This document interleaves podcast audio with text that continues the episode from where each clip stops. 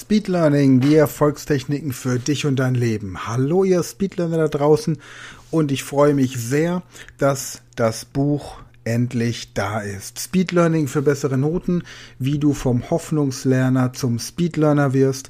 Das Buch für Schülerinnen und Schüler, Älterinnen und Eltern, Lehrerinnen und Lehrern, für alle, die besser lernen wollen. Die perfekte Ergänzung für den Schulunterricht, weil darin erklärt wird, wie man richtig lernt. Also wie man sich den Lernstoff besser merken kann. Es gibt Tipps für den Deutschunterricht, für Mathematik, für Englisch, Französisch, Latein, Erdkunde, Sport, Musik, bildende Kunst, Geschichte, Chemie, Physik, Biologie.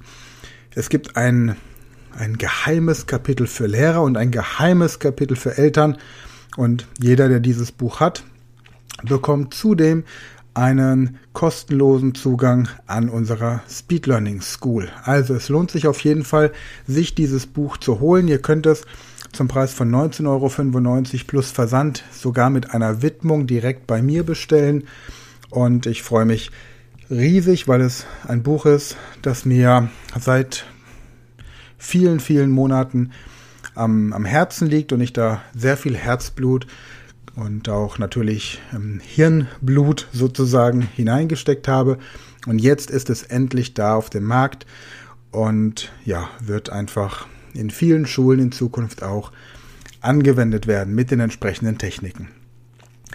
Wie Speed Learning konkret aussehen kann, möchte ich euch in dem heutigen Podcast zudem anhand eines Unterrichtes, den ich im Moment gerade tatsächlich auch live durchführe, zum Thema Psychiatrie und Psychopathologie vorstellen. Ein kleiner Auszug. Wir werden diesen ähm, Unterricht dann tatsächlich auch als Online-Kurs aufbereiten, um sich die psychiatrische Krankheitslehre besser zu merken, entweder im Medizinstudium oder in der Ausbildung zum Heilpraktiker. Hier ein paar Ausschnitte aus dem Unterricht. Lasst euch also einfach mal inspirieren und viel Spaß beim Zuhören. Hallo und herzlich willkommen zu diesem Audiotraining zum Erlernen der psychiatrischen Krankheitslehre und der Psychopathologie. Mit Hilfe dieses Audiotrainings wirst du in der Lage sein, dir die psychiatrischen Kenntnisse schneller, leichter und auf merkwürdige Art und Weise anzueignen. Höre dir einfach die verschiedenen Audiotracks der Reihe nach durch und mache die Übungen, die da drin vorgestellt werden. Und erst wenn du etwas wirklich verstanden hast, dann schreibe es auf. Das bedeutet, während dieses Audiotrainings brauchst du nichts mitzuschreiben, sondern wir speichern die Informationen direkt in deinem Gehirn ab. Um das zu erleichtern, gibt es jetzt noch ein paar Tricks. Zum einen solltest du dir eine Lernumgebung schaffen, in der du ausschließlich dieses psychiatrische Wissen lernst. Vielleicht der Esstisch und dort an einem Platz, an dem du normalerweise nicht isst, sondern dein Partner oder deine Kinder. Überlege dir außerdem einen Anker, vielleicht ein Getränk oder einen Duft, den du immer dann aufträgst oder das Getränk, das du dann immer trinkst, wenn du dich mit der psychiatrischen Krankheitslehre beschäftigst. Wichtig wäre hierbei, dass es sich um einen Duft oder ein Getränk handelt, das du noch mit keiner anderen Situation verknüpft hast. Also kein Parfum, das du im Geschäft trägst und kein Getränk, das du auch sonst konsumierst. Bevor wir anfangen, uns auf merkwürdige Art und Weise die Psychiatrie zu merken, ist es noch wichtig, dass du verstehst, dass dein Gehirn Spamfilter verwendet, um zu entscheiden, ob eine Information sinnvoll und hilfreich ist. Diese Spamfilter kommen nach 20 Sekunden, nach 20 Minuten, nach einer Stunde, nach vier Stunden, nach einem Tag, nach einer Woche, einem Monat und so weiter. Das bedeutet, wenn du möchtest, dass sich dein Gehirn etwas merkt, solltest du 20 Minuten intensiv lernen, dann eine Pause einlegen, denn in der Pause bilden sich die Synapsen, die verknüpfen sich in der Zeit und die Hardware, die notwendig ist, um die Informationen deines Gehirns wirklich abrufen zu können. Und das passiert in der Pause, nicht in der Lernphase. In dieser Pause solltest du dich entspannen. Finger weg vom Handy, Finger weg von E-Mails. Einfach vielleicht ein bisschen Sport treiben, eine Kleinigkeit essen oder Hausarbeiten erledigen, kochen, was auch immer. Aber nichts, was dich kognitiv groß anstrengt. Anschließend wiederholst du das Ganze. Und wenn du nach den 20 Minuten diese Inhalte, die du lernen wolltest, noch herbeiführen kannst, dann kannst du dich mit dem nächsten Thema beschäftigen und wiederholst das Erstgelernte nochmal am nächsten Tag. Und so werden die Abstände dann immer größer. Alles, was du nach etwa einem Monat noch abrufen kannst, wirst du vermutlich auch in der Prüfung abrufen können.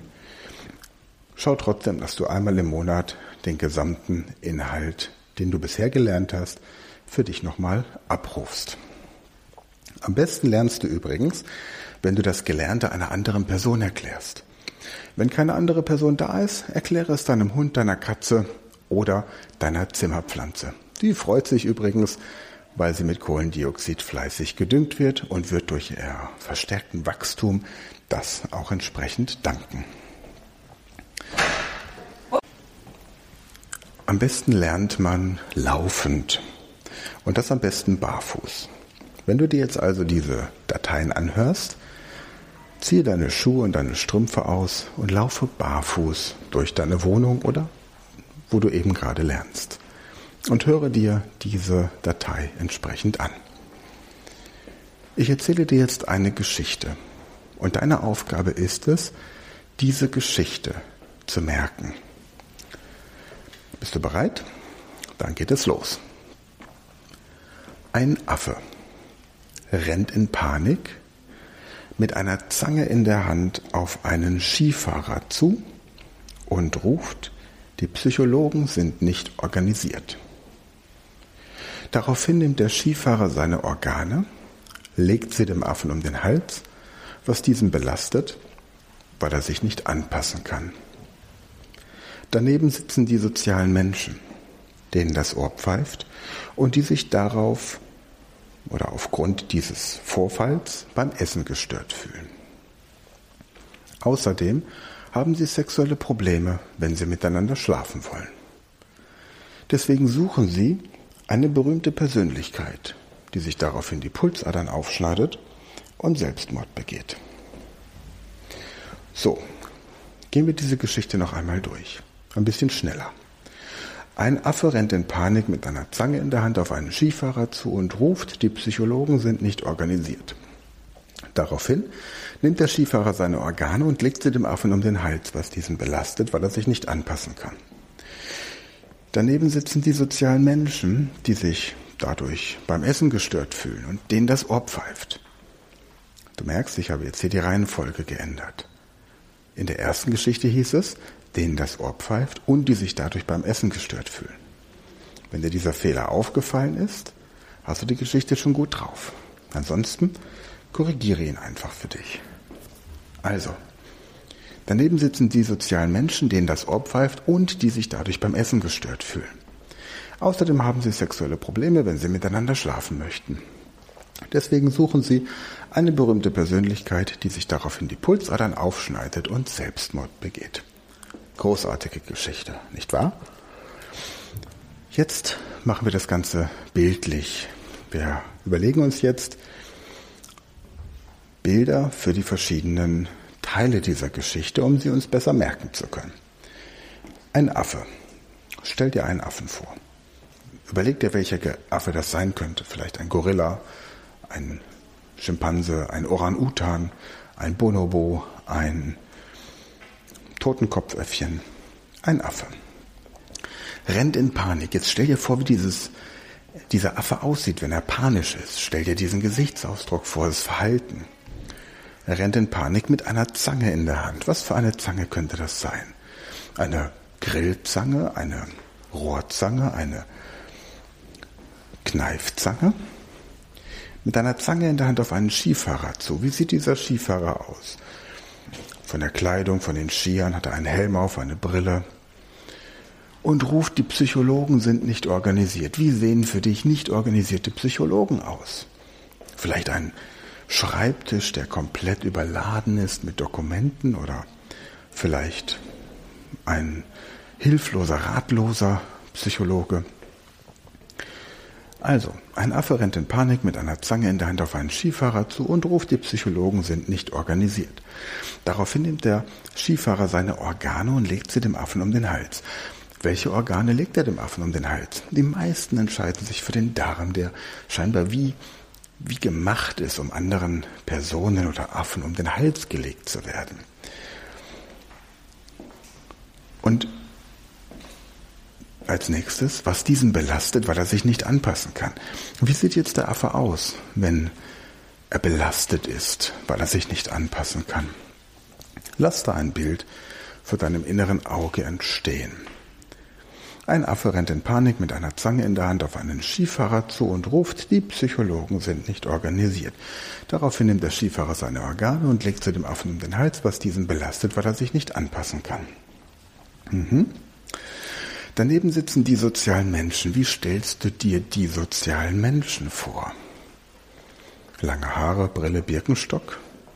Oder gut gekleidete Menschen mit großzügigem Spendenbudget? Wie stellst du dir die sozialen Menschen vor? Denen das Ohr pfeift. Was für ein Geräusch ist das? Was ist das für ein Pfeifen? Ist das das Pfeifen wie eine, bei einer Trillerpfeife, bei einem Wasserkessel, bei einer Lokomotive? Denen das Ohr pfeift und die sich dadurch beim Essen gestört fühlen. Hm, was essen die denn? Essen sie Spaghetti Bolognese, was übrigens 90 Prozent aller Teilnehmer wählen, oder essen sie Lapskaus, Grünkohl, Bauchspeck, Pinke und Wurst? Was essen die sozialen Menschen, denen das Ohr pfeift und die sich dadurch beim Essen gestört fühlen? Außerdem haben sie sexuelle Probleme. Was haben sie für sexuelle Probleme? Vielleicht Impotenz, vielleicht vorzeitige Ejakulation, vielleicht Vaginismus und die sich, genau, sie haben sexuelle Probleme, wenn sie miteinander schlafen wollen. Wo schlafen sie? Im Bett, auf der Matratze, auf der Couch, in der Hängematte, im Zelt? Ein Affe rennt in Panik mit einer Zange in der Hand auf einen Skifahrer zu und ruft, die Psychologen sind nicht organisiert. Daraufhin nimmt der Skifahrer seine Organe, legt sie dem Affen um den Hals, was diesen belastet, weil er sich nicht anpassen kann. Daneben sitzen die sozialen Menschen, denen das Ohr pfeift und die sich dadurch beim Essen gestört fühlen. Außerdem haben sie sexuelle Probleme, wenn sie miteinander schlafen wollen. Deswegen suchen sie. Sie suchen jetzt etwas. Wie suchen sie? Also, sie suchen eine berühmte Persönlichkeit. Aber wie suchen sie diese berühmte Persönlichkeit? Suchen sie sie bei Google mit einer Lupe, in den gelben Seiten, im Handy. Sie suchen eine berühmte Persönlichkeit. Wer ist für dich eine berühmte Persönlichkeit? Vielleicht der Papst? Vielleicht jemand aus der Regierung? Vielleicht ein Schauspieler, ein Künstler? Vielleicht deine Oma? Sie suchen eine berühmte Persönlichkeit, die sich daraufhin die Pulsadern aufschneidet. Wie schneidet sich diese Person die Pulsadern auf? Mit einer Rasierklinge, mit einem Messer, mit einer Schere, mit einer Kettensäge und Selbstmord begeht. Und wie begeht sie zusätzlich noch Selbstmord, diese berühmte Persönlichkeit? Erschießt sie sich, erhängt sie sich, stürzt sie sich von der Brücke und hat dabei einen ja, Strick um den Hals und wirft sich dabei voll in Zug. Lasst deiner merkwürdigen Kreativität freien Lauf. Prima. Jetzt haben wir also diese Geschichte. Und jetzt lass sie uns einmal gemeinsam durchgehen. Ich fange an und du versuchst diese Geschichte zu vervollständigen. Was haben wir am Anfang? Die Geschichte beginnt. Ein Affe. Was tut er? Er rennt. Wie ist er so drauf emotional? In Panik. Was hat er in der Hand? Mit einer Zange in der Hand. Und wo rennt er hin?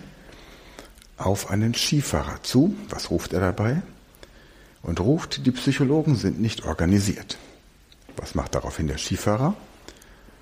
Daraufhin nimmt der Skifahrer seine Organe und legt sie dem Affen um den Hals. Wie fühlt sich der Affe? Was diesen belastet, weil er sich nicht anpassen kann. Wen haben wir daneben dran sitzen? Daneben sitzen die sozialen Menschen. Was haben die für ein Problem? Denen das Ohr pfeift. Okay, was noch? und die sich dadurch beim Essen gestört fühlen. Prima. Was haben Sie noch für ein Thema? Außerdem haben Sie sexuelle Probleme. Wann? Wenn Sie miteinander schlafen wollen. Diesen Teil können sich übrigens die meisten ganz gut merken.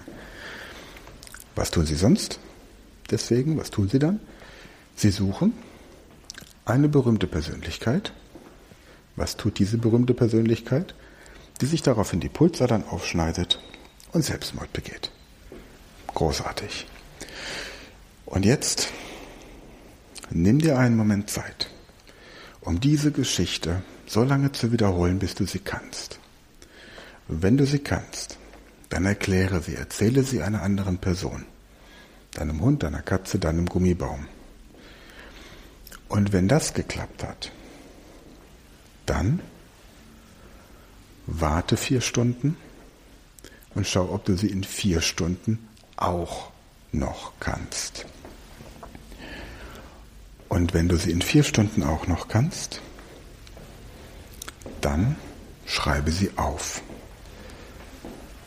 Und wenn du sie aufgeschrieben hast, dann gehe zum nächsten Audiotrack. So, was hat es nun mit dieser Affengeschichte auf sich? Diese Affengeschichte beschreibt das Inhaltsverzeichnis des Psychiatrielehrbuchs. Also, ein Affe, affektive Störungen, rennt in Panik, Angst- und Panikstörungen, mit einer Zange in der Hand, Zwänge, auf einen Skifahrer zu, Schizophrenie, und ruft, die Psychologen sind nicht organisiert, psychotische Störungen nicht organischer Genese. Daraufhin nimmt der Skifahrer seine Organe, organische Psychosyndrome, legt sie dem Affen um den Hals, was diesen belastet, weil er sich nicht anpassen kann. Belastungs- und Anpassungsstörungen. Daneben sitzen die sozialen Menschen, dissoziative Störungen, denen das Ohr pfeift, Psychosomatik, und die sich dadurch beim Essen gestört fühlen, Essstörungen. Außerdem haben sie sexuelle Probleme, Sexualstörungen, wenn sie miteinander schlafen wollen, Schlafstörungen. Also suchen Sie Abhängigkeit und Sucht, eine berühmte Persönlichkeit, Persönlichkeitsstörungen, die sich daraufhin die Pulsadern aufschneidet, Störungen der Impulskontrolle und Selbstmord begeht. Suizidalität. Jetzt hast du also das Inhaltsverzeichnis des Psychiatriebuchs. Du hast es im Kopf. Und jetzt kannst du in Zukunft bei jedem Fallbeispiel, das dir in einer Prüfung oder auch in der täglichen Praxis begegnet, diese Liste durchgehen und überlegen, ob aus dem jeweiligen Bereich der Patient, der vor dir sitzt, entsprechende Symptome zeigt. Hat er also eine affektive Störung, hat er Angst- und Panikstörungen, hat er Schizophrenie, Zwänge, was auch immer.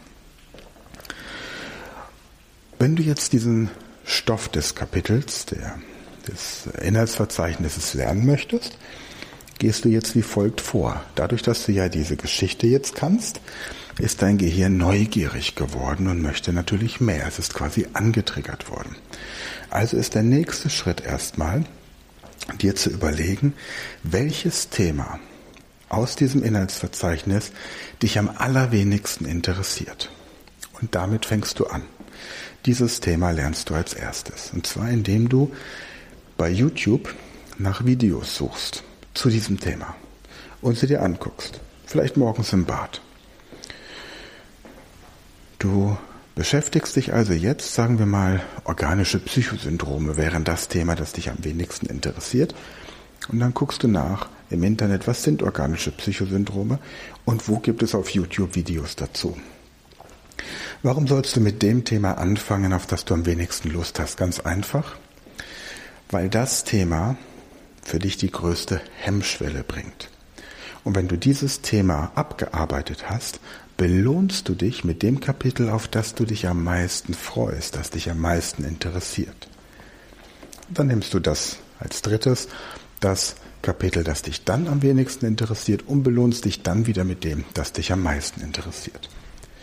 Dadurch, dass du über YouTube dir bestimmte Informationen holst zu diesem Thema, bevor du überhaupt in dem Lehrbuch die Inhalte lernst, hast du schon ein Grundwissen und vielleicht auch bestimmte Wörter, die dir ja so aufgefallen sind. Gut. Und dann, nachdem du die YouTube-Videos angeguckt hast, dann fängst du an, dich mit deinem Psychiatriebuch zu beschäftigen und diese Inhalte einmal durchzulesen. Kleiner Tipp noch, blätter am Anfang das Psychiatriebuch einmal von A bis Z durch. Also von Anfang bis zum Ende. Dann hast du schon subjektiv das Gefühl, dass du das Buch einmal komplett durchgearbeitet hast. Du hast einen Überblick über die Struktur und den Aufbau. Bei den meisten Psychiatriebüchern gibt es am Ende einen Glossar, wo die ganzen Fachbegriffe stehen. Auch das ist etwas, was viele Schüler beim Lernen als sehr anstrengend empfinden. Muss es aber gar nicht sein. Nimm dir diesen Glossar und markiere schon mal alle Wörter, die du kennst und die du verstehst. Und dann schau dir die Wörter an, die dich interessieren, weil sie irgendwie lustig klingen oder weil du eine Vermutung hast, was es bedeuten könnte. Begriffe wie vielleicht Affektinkontinenz. Hm, Inkontinenz kennst du aber. Wie soll das mit dem Affekt zusammenhängen? Und dann nimmst du dir jeden Tag einfach ein paar dieser Glossarwörter und spielst mit ihnen. Versuchst herauszufinden, was sie bedeuten und nutzt die Assoziationsmethode, um dir die Begriffe zu merken. Prima. Und wenn du soweit bist, dann gehe zum nächsten Audiotrack. Kurze Zwischenübung, wie man sich mit Hilfe der Baumliste das und der Körperliste in Kombination das Inhaltsverzeichnis des ähm, Buches Ausbildung zum Heilpraktiker merken kann. Also, ich gehe jetzt einfach der Reihe nach durch. Das heißt, ich verknüpfe die 20 Symbole der Baumliste, der Reihenfolge nach mit den 20 Kapiteln. Man könnte das auch ein bisschen switchen, mache ich aber nicht, das wäre zu einfach. Und dann von 21 bis 30 die Körperliste. Also, der Beruf des Heilpraktikers, eins der Baum, Kapitel 1, ich stelle mir also den Baum vor. Auf dem Baum sitzt ein Druide, der Misteln schneidet. Und das war quasi früher bei den Kelten der erste Heilpraktiker. Dann haben wir die Zwillinge. Der eine Zwilling sieht, wie der andere so ganz nervös hin, und her läuft und dann sagt er, gesetz die, ja. So ein Bayer, so ein bayerische Zwillinge, Gesetzeskunde, gesetz die, Gesetzeskunde. Dann haben wir die äh, Heilpraktikerin in der Mittagspause, die quasi gerade einen Kuchen isst und dabei das Anamnesegespräch führt und anschließend mit der Kuchengabel die ähm, Erstuntersuchung macht. Also Anamnese, körperliche und apparative Untersuchungen. Dann haben wir vier das Auto. Mit dem Auto fahre ich auf verschiedene Fortbildungen, um die therapeutischen Methoden in der Naturheilkunde zu lernen. Und dann fünf, ich ziehe mir so einen Handschuh an und denke dabei an die Hygiene. Also, der Baum wäre der Beruf des Heilpraktikers, die Zwillinge wären Gesetzeskunde, die Kuchengabel wäre Anamnese und Untersuchung, das Auto wären ähm, naturheilkundliche Verfahren und fünf, die Hand wäre Hygiene. Sechs der Würfel, ähm, ich würfle quasi, es ist das Kapitel Injektion, Infusion und Blutentnahme. Ich würfle, ob ich mit einer kleinen, einer mittleren, einer großen oder einer ganz großen die Blutabnahme mache. Also mit welcher Braunüle oder welcher Nadel ich die Blutabnahme mache. Dann habe ich sieben Organisationen des menschlichen Körpers.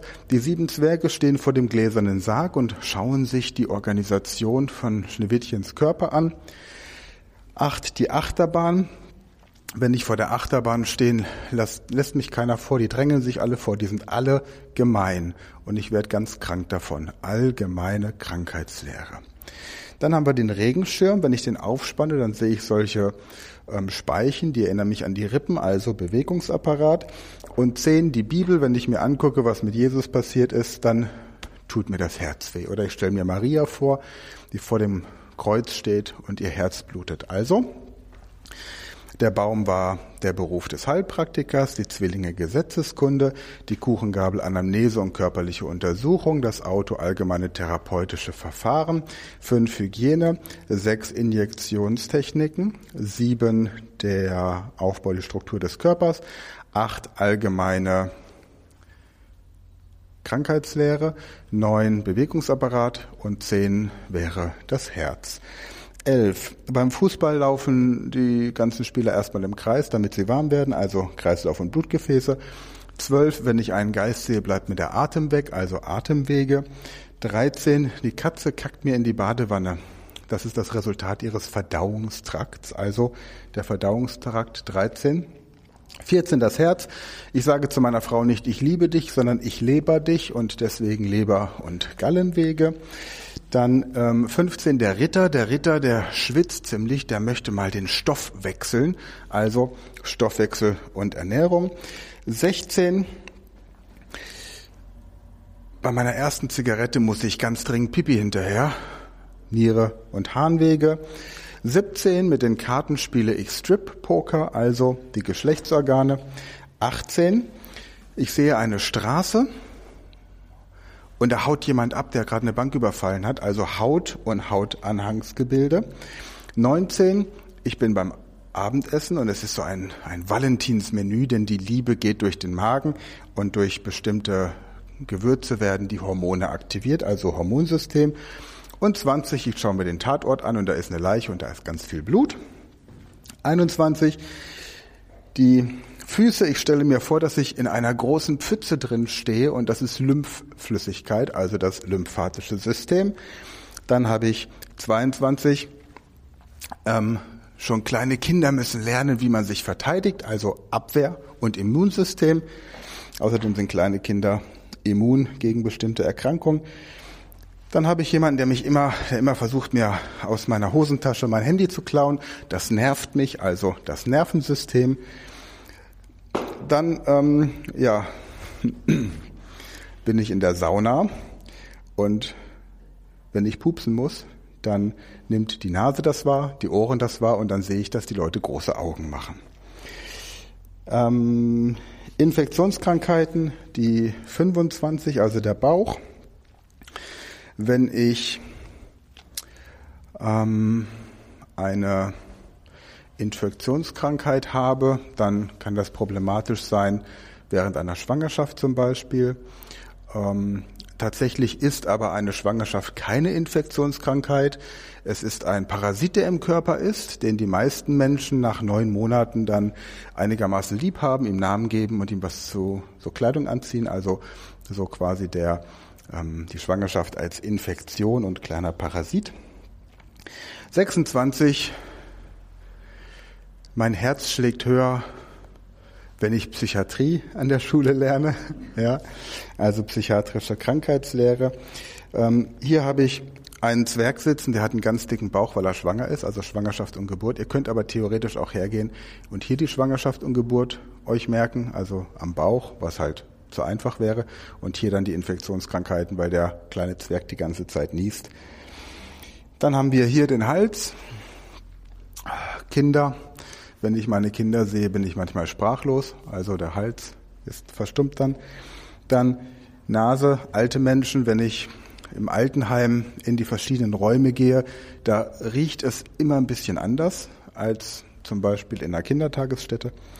Und dann denkt man so, dass man also sozusagen, ich muss immer dran denken, wenn ich irgendwo laufe, nicht falle, ja, drängt dran, nicht falle. Also Notfälle. Ja, nicht fallen. Ja, und weil dieses, ähm, wenn man das Gefühl hat, dass das harte Arbeit ist und harte Arbeit auf Englisch Labor heißt, Labor, dann noch der Zusatz, das Zusatzkapitel. So, und dann gehe ich mit diesem Kapitel, nehme ich erstmal diese Liste, gehe da genauso durch.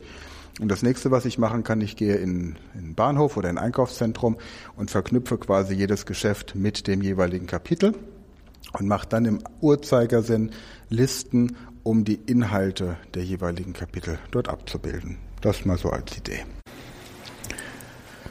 So, mit der nachfolgenden Aufnahme kannst du dir mit Hilfe der Körperliste die Ursachen für psychische Störungen merken.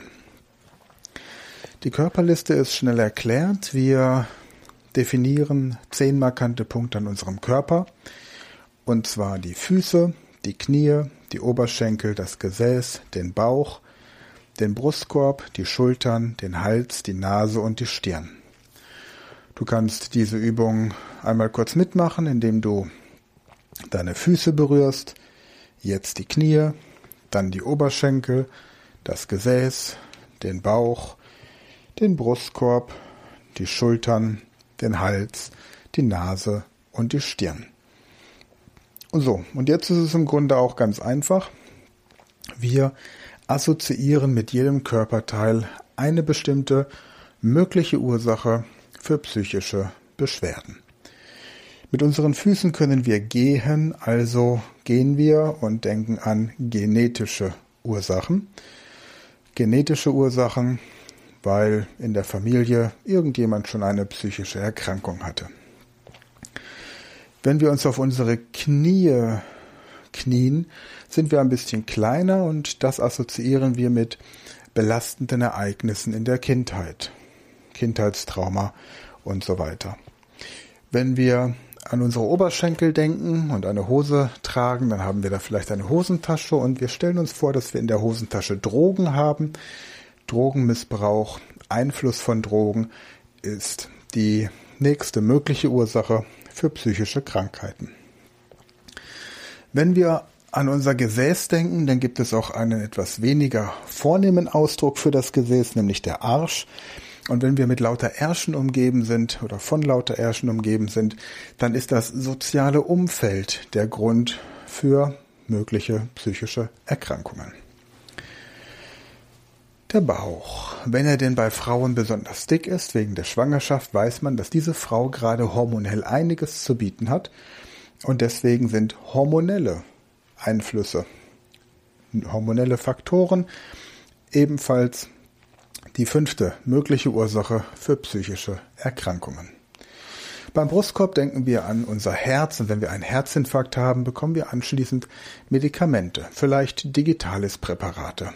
Und Nebenwirkungen, unerwünschte Nebenwirkungen von Medikamenten können ebenfalls Ursachen für psychische Erkrankungen sein.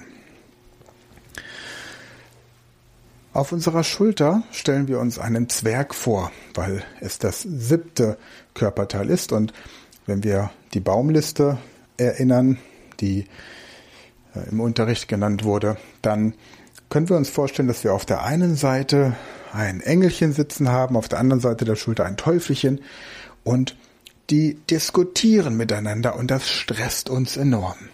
Also ist Stress eine weitere mögliche Ursache für psychische Erkrankungen. Der Hals.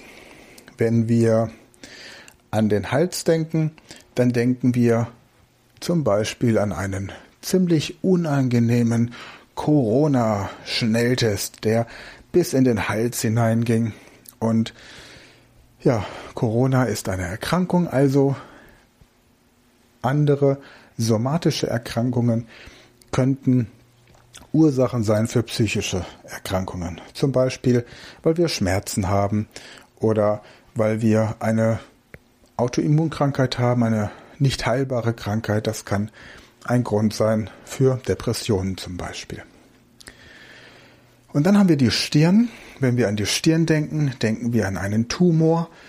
Und Tumore sind natürlich auch andere somatische Erkrankungen, aber der Tumor speziell kann natürlich nochmal andere psychische Symptome hervorrufen als vielleicht eine ähm, Arthrose oder sowas. Ja, wenn ich Arthrose-Schmerzen habe, kann es sein, dass ich schlecht schlafe, dass ich Sexualstörungen habe, dass ich vielleicht auch depressiv werde oder zumindest mal eine depressive Episode habe, aber ähm, beim Tumor kann natürlich noch viel mehr passieren. So, und jetzt ist dem aufmerksamen Zuhörer aufgefallen, dass ich die Nase übersprungen habe. Die Nase bezieht sich jetzt auf dich, dass du dich an deine eigene Nase fasst und überlegst, welches ist dein Spezialgebiet. Wenn du als Heilpraktiker zum Beispiel mit Osteopathie arbeitest, dann kannst du überlegen, welche Ursachen psychische Krankheiten aus osteopathischer Sicht haben können. Wenn du mit Phytotherapie arbeitest oder mit Homöopathie, kannst du dir überlegen, welche Ursachen psychische Erkrankungen aus dieser Richtung haben könnten. Das gleiche im Falle von Hypnose oder im Falle von traditioneller chinesischer Medizin.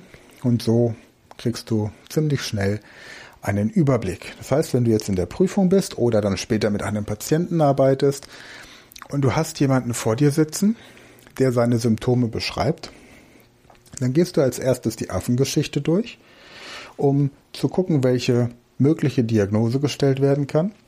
Und anschließend stellst du Fragen, auch gerade in der Anamnese, aufgrund der Körperliste, bezogen auf die verschiedenen Punkte, um herauszufinden, wo eine mögliche Ursache liegen könnte. Alles klar soweit? Dann geh jetzt die Körperliste durch, bis du sie wirklich akkurat absagen kannst. Vorwärts, rückwärts und seitwärts. Kommen wir zu den affektiven Störungen. Das war also in der Affengeschichte der erste Bereich, ist also in der psychiatrischen Krankheitslehre jetzt mal so der erste Teil der Krankheitsbilder. Und wenn wir uns jetzt merken möchten, was alles zu den affektiven Störungen gehört, dann stellen wir uns einfach drei Affen vor. Nehmen wir mal die drei Affen der Weisheit. Nichts sehen, nichts hören, nichts sprechen. Der erste Affe, der nichts sehen möchte, der ist sehr depressiv.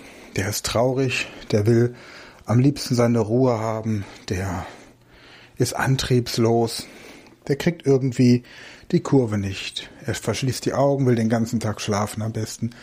Er ist depressiv. Also die Depression, die erste affektive Störung. Der zweite Affe, der will nichts hören. Der will von seiner Umgebung keine Ratschläge haben. Der will nicht in seinem Elan gebremst werden. Der will nicht hören, dass seine Vorhaben verrückt und unrealistisch sind, sondern er will sich als der große Macher, den großen Visionär, den großen Ideenfinder und den innovativen Menschen betrachten. Die Manie, also der manische Affe, wäre der, der sich die Ohren zuhält und der dritte Affe, der den Mund zuhält, der will eigentlich mit niemandem drüber reden, weil er selbst nicht so richtig erklären kann, was in ihm vor sich geht. Mal ist er zu Tode betrübt und mal ist er himmelhoch jauchzend. Manisch, depressiv. Das sind so erstmal die drei großen Überblicke. Und um jetzt dieses Kapitel für dich zu verinnerlichen, Du hast jetzt mit diesen drei Affen den groben Überblick über die affektiven Störungen und im, in einem Lehrbuch oder hier so in diesem Audiokurs zu hören, was eine affektive Störung ist und es dann durch Hören oder durch Lesen verstanden zu haben, reicht nicht aus. Denn wenn du etwas verstanden hast, dann hast du nur die Illusion von Wissen. Du hast die Illusion, dass du es weißt. Du weißt es aber erst, wenn du es erklären kannst mit eigenen Worten. Also, such dir einen Lernpartner, dem du die entsprechende Erkrankung, die entsprechenden Unterteilungen erklärst. Such dir deinen Hund, deine Katze, deinen Goldfisch, deinen Kanarienvogel oder nimm eine Pflanze und erkläre es ihr. Sie freut sich, sie liebt Kohlendioxid und du hast gleichzeitig eine Pflanze, um die du dich kümmern kannst. Erster Schritt, erkläre es mit eigenen Worten. Wenn du mehrere Sprachen sprichst, erkläre es auch jeweils in einer anderen Sprache. Das ist nämlich gleichzeitig nochmal eine Erweiterung deiner Kenntnisse. Und du musst dann noch ein bisschen um die Ecke denken. Sag nicht einfach irgendwelche Definitionen aus dem Buch auswendig, sondern erkläre es mit eigenen Worten. Stell dir vor, dass du etwas über affektive Störungen vor einer vierten Klasse im Sachkundeunterricht erzählen sollst. Erkläre es also so, dass es ein zehnjähriges Kind versteht, mit eigenen Worten. Und überlege dir dann auch, welche Fragen so ein Zehnjähriger stellen könnte. Vielleicht, woran erkenne ich, dass meine Mama depressiv ist? Woran erkenne ich, dass mein Onkel manisch ist? Woran erkenne ich, dass unser Hund manisch depressiv ist? Wenn das klappt, wenn du fünf bis zehn Minuten zu diesem Thema vor einer vierten Klasse sprechen könntest, dann stell dir vor, dass du vor Medizinstudenten einen Vortrag halten sollst, ebenfalls zehn bis 15 Minuten zu diesem Thema affektive Störungen. Da werden dann andere Fragen kommen. Da sagt dann vielleicht einer, ich habe gehört, es gibt noch weitere Unterteilungen. Und dann sagst du ja, es gibt noch die Dysthymie und die Zyklothymie. Aha. Und was ist das genau? So, und jetzt kommt ein ganz wichtiger Aspekt. Wenn du einen Fachbegriff nämlich nicht kennst, dann schlag ihn nach und überspring ihn nicht einfach nur. Denn wenn dein Gehirn etwas nicht versteht und du weiterlernst, dann wird es abschalten. Der medizinische Fachwortschatz ist ganz einfach aufgebaut. Er besteht einfach aus Teilen, die beschreiben, was da passiert. Also zum Beispiel das Wort Dysthymie. Woher kennst du das Wort Dys? Die, diese Vorsilbe Dys. Du kennst es von Dysfunktion, vielleicht von Dyskalkulie, vielleicht von Dys, also Düsseldorf würde nicht zählen, aber bei einer Dysfunktion weißt du schon, da, da funktioniert etwas nicht richtig. Bei einer Dyskalkulie, da wird nicht richtig gerechnet. Und Dysthymie, dann schlägst du im Grunde nach bei den gängigen Suchmaschinen im Internet, gibst das Wort an und schreibst hinten dran Wortherkunft. Und dann wird dir erklärt, dass Dysthymie bedeutet, dass das Gemüt, ja, das Wort Thymia kommt aus dem Griechischen und bedeutet Gemüt und Dys bedeutet eine Fehlleistung, eine Störung. Also das Gemüt ist gestört und darunter versteht man jetzt eine über einen längeren Zeitraum andauernde leichte depressive Verstimmung. Und tatsächlich sind die Patienten, die es in eine ambulante Therapie schaffen, die anrufen können, einen Termin vereinbaren, in der Regel nicht schwer depressiv. Denn schwer Depressive schaffen das gar nicht. Die können das gar nicht leisten die sind so antriebsgestört und antriebsgehemmt, dass sie noch nicht mal zum Telefonhörer greifen können. Sie werden dann meistens von Angehörigen zum Arzt gebracht oder in die Klinik und beziehungsweise der Hausarzt kommt nach Hause und entscheidet, dass eine Klinik, eine Klinik sinnvoll ist. Und dann verschreibt man Antidepressiva und das ist dann der gefährlichste Moment in der Therapie von Depressionen, weil jetzt der Antrieb gesteigert wird und dann die Selbstmordgefahr steigt. Denn der Depressive ist so, schwer Depressive ist so, so faul. Faul ist negativ, er ist nicht faul, er ist einfach in seinem Antrieb gestört und so gehemmt und, und schlaff und, und apathisch, dass er es noch nicht mal schafft, einen Selbstmord zu begehen. Und wenn er dann auffällende, stimmungsaufhellende Medikamente bekommt, dann ist die große Gefahr, dass der Antrieb gerade ausreicht, um sich umzubringen und dem Ganzen ein Ende zu setzen, weil das massive Bedürfnis nach Ruhe vorliegt. Parallel dazu, das zweite ist die Zyklothymie. Wir haben jetzt also Thymie, wussten wir, ist das Gemüt, Gemüt und zyklisch, Zyklus kennen wir wiederkehrend. Hier haben wir so eine leichte manisch-depressive Phase, die immer mal wiederkehrt. Und auch das über einen längeren Zeitraum. Voilà. Damit wären diese beiden Themen auch abgedeckt. Und das wäre dann der Vortrag vor den Medizinstudenten. Und dann ist im dritten Step der Vortrag vor Fachpublikum. Und du fragst dich, was könnte jetzt ein Psychiater, dem du einen Vortrag über affektive Störungen hältst, fragen. Was könnte ihn noch weiter interessieren? Und so tauchst du immer weiter in die Materie ein, bis du irgendwann an einen Punkt kommst, an dem du dir sagst, wenn der Prüfer vorhat, mich durchfallen zu lassen, was müsste er mich fragen, dass es ihm gelingt? Und wenn du irgendwann keine Idee mehr hast, was er dich fragen könnte, dann bist du bereit für die Prüfung. Und das am besten in zwei verschiedenen Sprachen. Okay. Soweit die affektiven Störungen und warum reines Lesen oder Anhören nicht zu dem gewünschten Effekt führt, den du brauchst, um das Wissen tatsächlich abrufen zu können. Kommen wir zum nächsten Kapitel. Der Affe rennt in Panik, also Angst- und Panikstörungen. Ja, da gibt es auch drei Teile. Nämlich haben wir einmal, wir haben einmal die Phobie, die Panikattacke und die generalisierte Angststörung.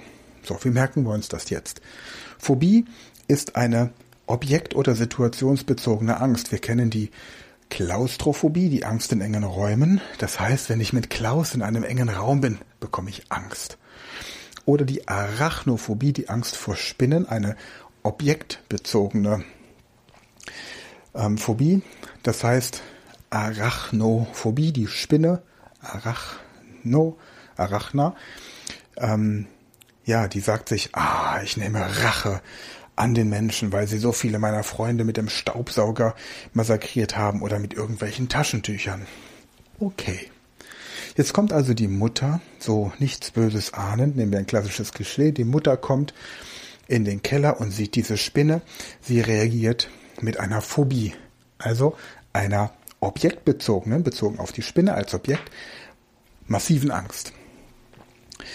Daraufhin kommt ihr Mann, der ein General ist und nichts vor nichts Angst hat. Er kommt mit dem Staubsauger oder mit einem Taschentuch. In dem Moment bekommt die Spinne panische Angst, eine Panikattacke. Sie rennt weg, weil sie Angst hat, dass sie jetzt getötet wird. Diese Panikattacke wird in Zukunft immer ausgelöst, wenn ein Staubsauger in der Nähe ist oder ein Taschentuch. Und es kann sein, dass die Spinne das noch nicht mal kapiert, dass dieses Taschentuch oder der Staubsauger der Auslöser ist. Panik. Und der Herr General, der bekommt inzwischen so eine ständig latent immer anwesende Ganzkörperangst, weil er denkt, oh, jeden Moment kann meine Frau wieder eine Spinne sehen. Und dann kommt dieser Schrei, der durch Mark und Bein geht. Und somit haben wir die drei Bereiche. Wir haben die Phobie, nämlich bei der Mutter. Wir haben die Panikattacke bei der Spinne und die generalisierte Angststörung beim Ehemann. So einfach kann man sich das merken und dann entsprechend auch wieder aufbereiten mit den verschiedenen Phobiearten. Die Agoraphobie. Agora, der Marktplatz, Angst über öffentliche Plätze zu laufen. Also Platzangst, nicht im Sinne von Angst, zu wenig Platz zu haben, sondern Angst über einen Platz zu laufen. Agoraphobie. Die Akrophobie, Angst vor Höhe. Wir kennen die Akropolis. Das ist dieses schöne Bauwerk über der Stadt, oberhalb der Stadt, oben Akro und Polis, die Stadt. Wir kennen die Gynäkophobie, der Gynäkologie. Die Gynäko, die Frau. Gynäkophobie, die Angst vor Frauen. Hat der Gynäkologe eine Gynäkophobie, hat er ein Problem. Dann haben wir die Kanophobie, die Angst vor Hunden zum Beispiel. Wir haben die Xenophobie, die Angst vor Fremden. Wir haben die ja, Aviophobie, Avion, das französische Wort für Flugzeug. Avionphobie, also die Flugangst. Und so kann man dann die verschiedenen Phobien situationsbedingt oder entsprechend objektbedingt beschreiben. Ein Affe rennt in Panik mit einer Zange in der Hand. Wir sind bei den Zwängen. Bei Zwängen gibt es auch wieder drei Unterteilungen. Und zwar der Zwangsgedanke, der Zwangsimpuls und die Zwangshandlung. Wenn ich ständig den Zwang habe, an etwas zu denken, dann ist das ein Zwangsgedanke. Ja, drängt sich auf. Ich muss diesen Gedanken denken. Und wir hatten ja die Zange als Symbol. Also haben wir die Mutter, die eine Nagelzange in der Hand hat. So eine kleine Zange, mit der man die Fußnägel und Fingernägel der Kinder schneidet. Und diese Nagelzange, sie hat sie ständig, hat sie dieses Gefühl, ich muss meinen Kindern die Nägel schneiden. Also ein Zwangsgedanke. Sie tut es nicht.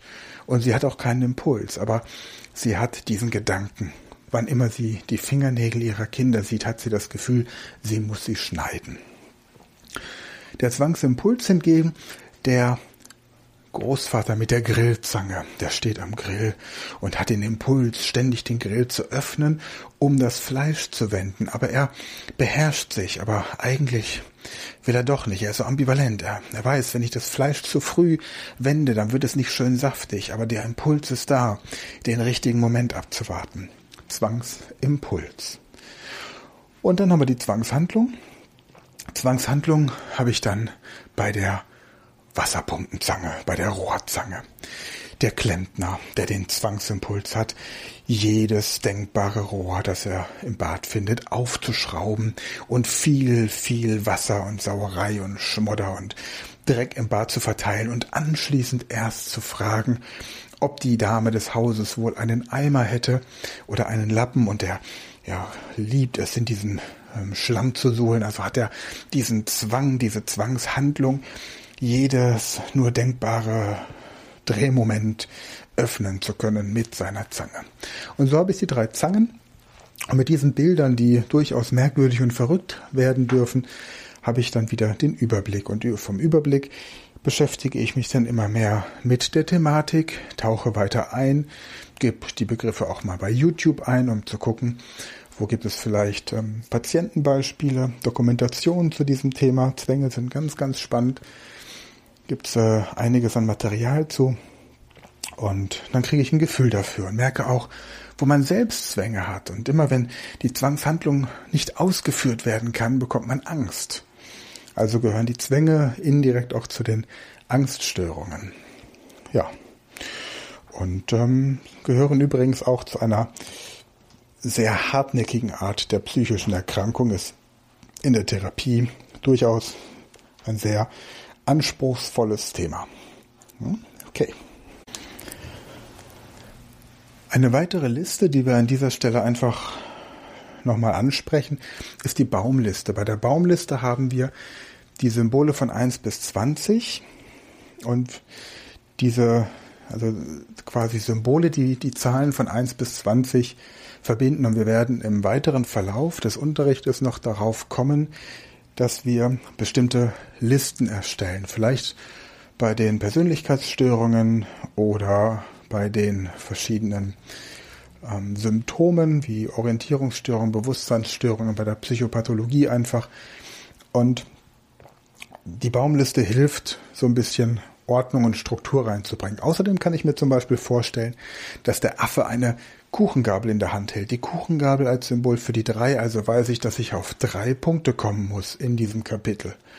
Und er rennt in Panik, also hält immer noch die Kuchengabel hoch, also Panik auch drei, mit einer Zange in der Hand und die Zange sieht auch aus wie eine Kuchengabel.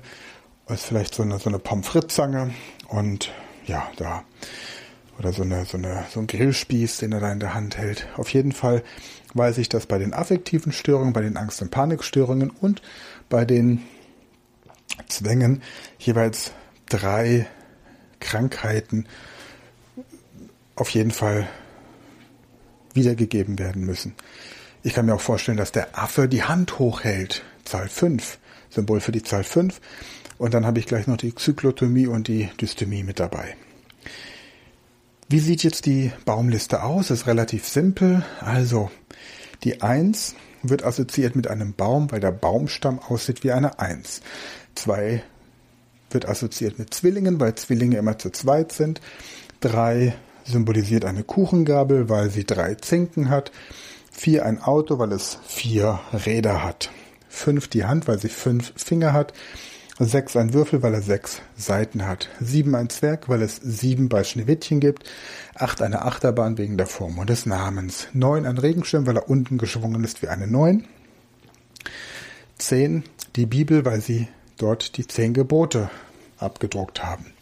11 ein Fußball, weil eine Fußballmannschaft aus elf Spielern besteht und eine Fußballmannschaft auch als elf bezeichnet wird. 12 ein Gespenst, weil um 12 Uhr die Geisterstunde ist.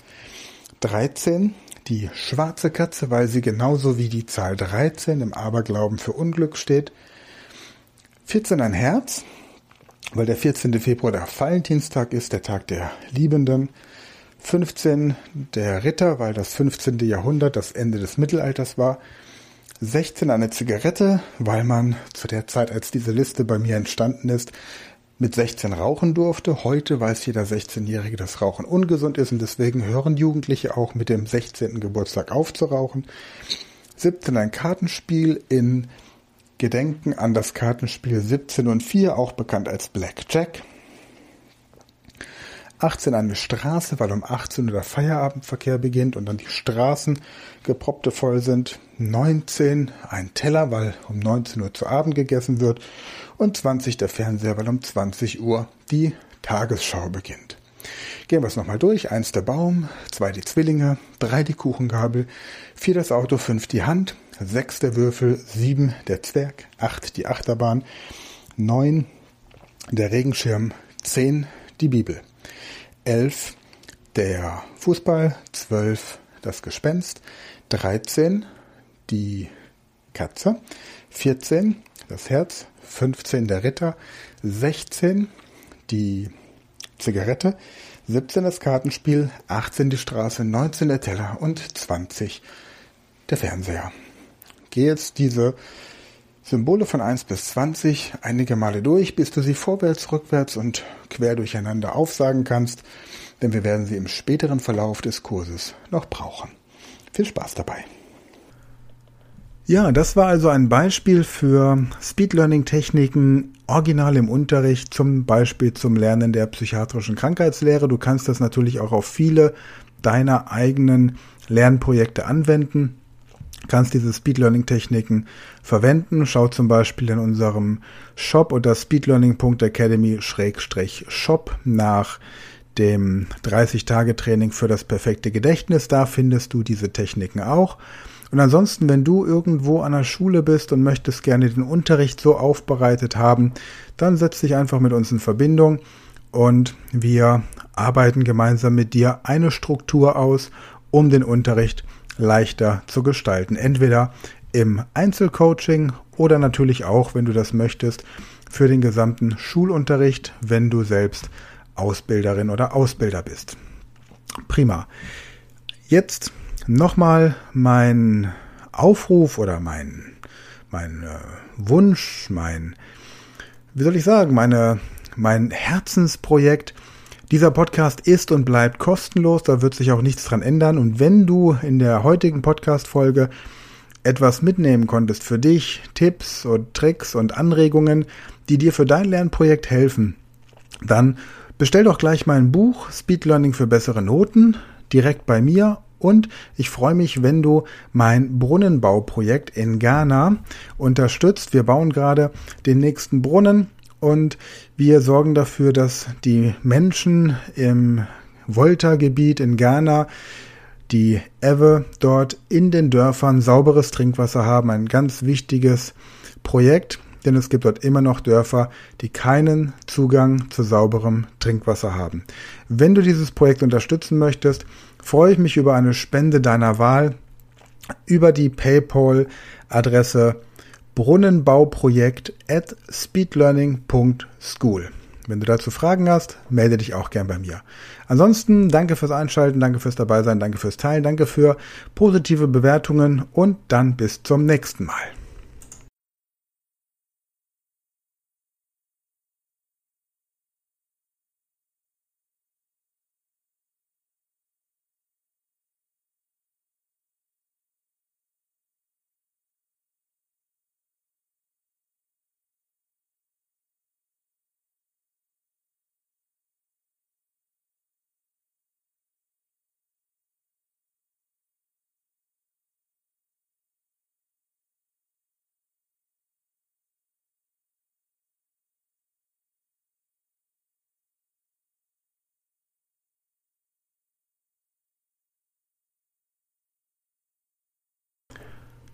Hidden Track. Selbstverständlich kommen wir auch mal für einen Vortrag zu dir an deine Schule, an deine Firma oder wohin auch immer. Wir sind flexibel, wenn du es bist, melde dich einfach bei uns und dann vereinbaren wir was. Oder wir organisieren exklusiv für eine Lerngruppe von Leuten, mit denen du zu tun hast, ein Webinar zu diesem Thema Speed Learning und gehen da genau eure Themen an. Melde dich einfach bei uns und dann erstellen wir ein individuelles Angebot für dich und dein Unternehmen. Bis dann.